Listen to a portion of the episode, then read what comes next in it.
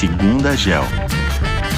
Olá, eu sou a Marcela, sou sócia aqui da GEL e hoje eu tô aqui para bater um papo com o Bruno, que é analista de investimentos aqui da GEL, e vai contar pra gente hoje sobre uma empresa que também foi visitada pelo nosso time nesse último channel check que eles fizeram. Para quem nos acompanhou na última semana, a gente contou um pouquinho sobre a Zoetis, que foi uma das empresas que eles visitaram na última visita a Nova York e New Jersey. E hoje a gente escolheu uma outra empresa também do setor de saúde, mas agora não mais saúde animal, saúde humana mesmo, vamos falar um pouquinho sobre a Royalty Pharma. A Royalty Pharma é uma empresa líder né, na área de royalties, ela é detentora dos royalties de medicamentos e o Bruno vai contar pra gente um pouquinho como que ela funciona, tá bom? Bruno, conta pra gente um pouco sobre essa empresa. É, a Royalty Pharma é líder na aquisição de royalties farmacêuticos, né? ela financia a inovação na indústria de saúde. Então, em 2021, a empresa entregou uma receita de 2,1 bilhão de dólares e 1,8 bilhões de lucro. E essa é uma empresa empresa nova aqui para a Gel, mas não para a indústria como um todo, porque sua fundação foi em 1996. Então a empresa já existe há 26 anos. Bruno, conta pra gente então como funciona esse modelo de royalty.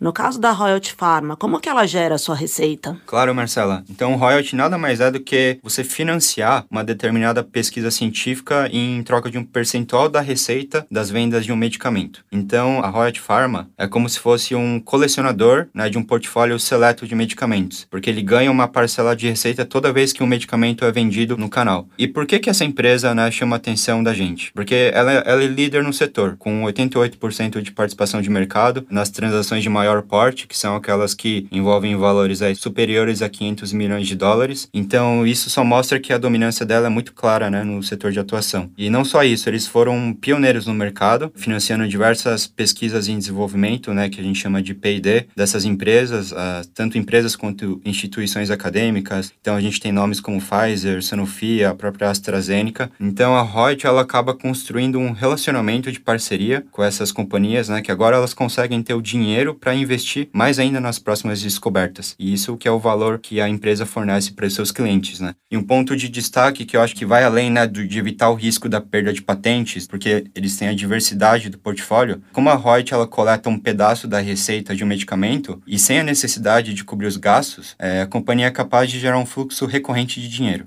Então, eles não precisam dar conta das vendas, né, do marketing ou da manufatura dos medicamentos, o que torna a estrutura de custos deles bem enxuta. Legal, Bruno. Então, pelo que eu entendi, assim, é, a Royalty Pharma funciona como se fossem diversas farmacêuticas dentro de uma única empresa, né? Você consegue contar pra gente um pouquinho sobre esse portfólio dela? Quem seriam essas diversas farmacêuticas que a gente vê hoje embaixo da royalty? Então, Marcela, só para você ter uma ideia, né, a empresa ela tem 14 medicamentos, né, com vendas anuais superiores a um bilhão de dólares. Então, são muito promissores. E ainda mais, ela tem 35 produtos que já estão aprovados, né, em comercialização e 10 que estão em estágio de desenvolvimento ou seja, que estão ainda em pesquisas clínicas para serem aprovados perante o regulador. E essas áreas terapêuticas envolvem diversas, né? Então, tem doenças raras, tem imunologia, tem neurologia, né, que é o Alzheimer, tem oncologia, diabetes, é, royalties de HIV, então ela tem uma diversificação muito grande. E a principal fonte, né, de receita da empresa, que eu queria destacar aqui, é para tratamento de uma doença específica que chama fibrose cística. É uma doença genética crônica que acaba afetando o pulmão, o, o pâncreas e o, e o sistema digestivo. E o que é legal desse medicamento é que ela, ela é da Vertex, né, que foi a primeira empresa a conseguir desenvolver um tratamento para essa doença, porque até então não existia nenhum no mercado. E a Royalty ela financiou o desenvolvimento desse medicamento bem lá no começo do ciclo, quando ainda nem tinha nenhuma receita no produto. Então, mostra que, na verdade, essa aposta acabou se provando como eficaz. Ah, super interessante, então. Então, aqui eu acho que a gente já conseguiu entender aonde está o poder de preço e a liderança da Royalty Pharma, né? Agora, olhando um pouquinho para frente, né? Considerando que ela está presente em diversos segmentos, mas todos eles dentro da área da saúde, né? Como que a gente está olhando para a possibilidade de crescimento, tanto desse setor, Bruno, como da própria Royalty Pharma dentro do setor? O que, que a gente vê de oportunidade aqui para frente? Então, Marcelo, o setor de saúde por si só, a gente acha muito atrativo, né? Porque como é que a gente imagina as nossas vidas sem acesso à saúde? A gente acha que tem forças seculares né, nessa indústria de medicamentos em geral, com o crescimento e envelhecimento da população, a inovação crescente em pesquisas e cada vez mais demanda por medicina de prescrição nos mercados emergentes. É o que a gente chama de século da biologia, né? Tá uma transformação muito grande no setor. E um ponto legal também é que, por exemplo, em Alzheimer, que eu comentei anteriormente, até ano passado não tinha nenhum medicamento aprovado para tratar especificamente a doença. Só em 2003 que a gente teve um medicamento, mas que ele trata os sintomas e não a causa da doença. E o Alzheimer afeta 5 milhões de americanos, né? Então é bastante importante a gente ter tratamentos para essas doenças. E em números, a, a empresa, né, Royalty Pharma, divulga que existem cerca de 300 bilhões de dólares investidos em 2020 em pesquisa e desenvolvimento no setor para tratar novas descobertas. Então isso só mostra o apetite por inovação, mas para isso as empresas também precisam de fôlego financeiro para que essas descobertas sejam possíveis. Legal, Bruno. Sempre bom saber aí que também por trás de tanta inovação e descoberta dentro de um segmento tão importante aí, a gente sabe que existe um fôlego financeiro, uma empresa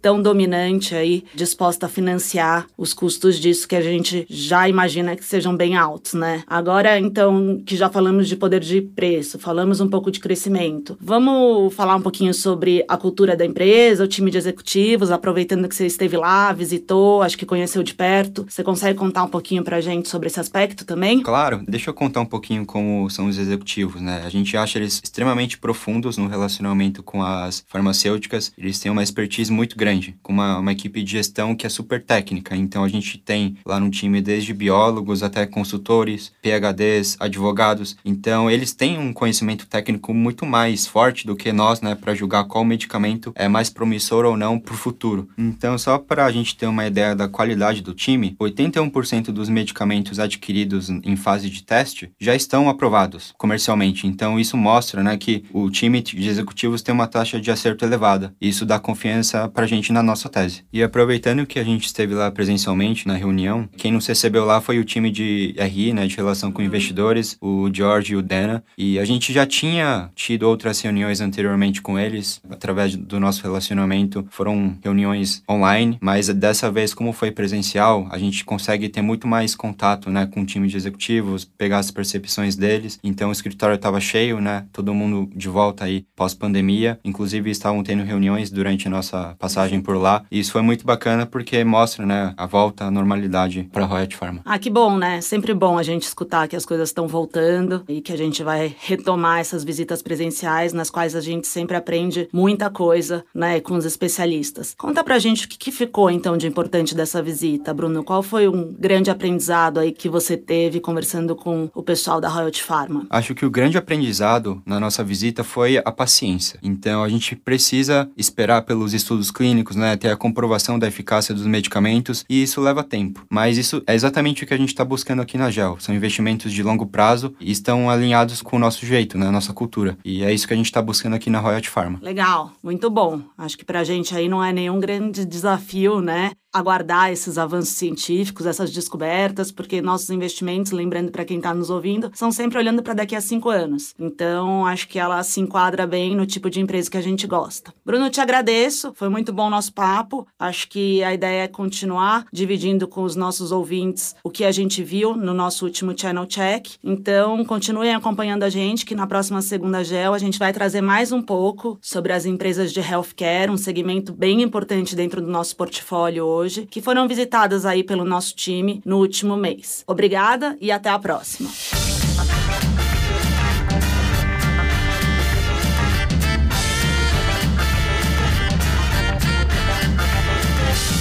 Geocapital. Invista no mundo todo.